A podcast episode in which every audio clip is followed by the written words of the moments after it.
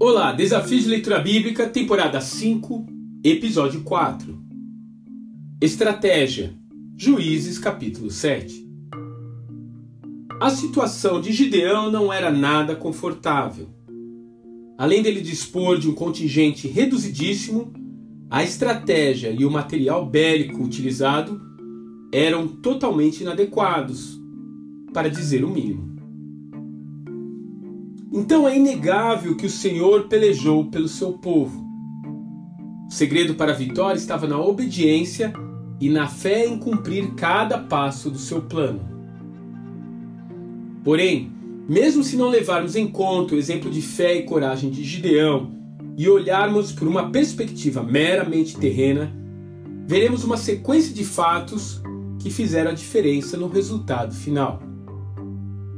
Por exemplo, aquela história de mandar 22 mil para casa na região montanhosa, depois dispensar mais 9.700 junto ao leito do rio, pode ter sido interpretado pelo inimigo como manobras de batalha para o cercarem de todos os lados. Afinal, sempre tem um espião observando e dando relatório do que o adversário está fazendo.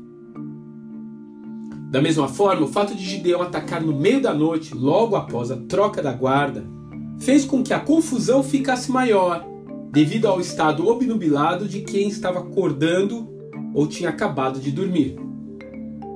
Além disso, ao usar trombetas e lanternas, que supostamente serviriam para dar instruções e comandar manobras militares em uma realidade tecnológica sem rádios, tornou o clima no vale completamente assustador.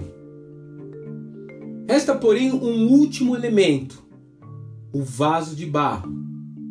Ele precisava ser quebrado para a luz aparecer, e quando isto aconteceu, o destino daquela batalha estava traçado. O vaso de barro traz uma semelhança com cada um de nós. Quando somos quebrantados, quando nos rendemos, quando saímos de cena e quando deixamos de lado as nossas projeções e perspectivas pessoais, sobra apenas a presença de Deus. Sobra a chama, a luz incandescente que dissipa as trevas, que causa temor ao inimigo e que transforma batalhas perdidas em grandes vitórias. Mesmo que você ainda não tenha se dado conta, você tem uma finalidade nesta terra: deixar a luz de Deus brilhar em sua vida. Temos, porém, este tesouro em vasos de barro, para que a excelência do poder seja de Deus e não de nós. 2 Coríntios, capítulo 4, verso 7. Que Deus te abençoe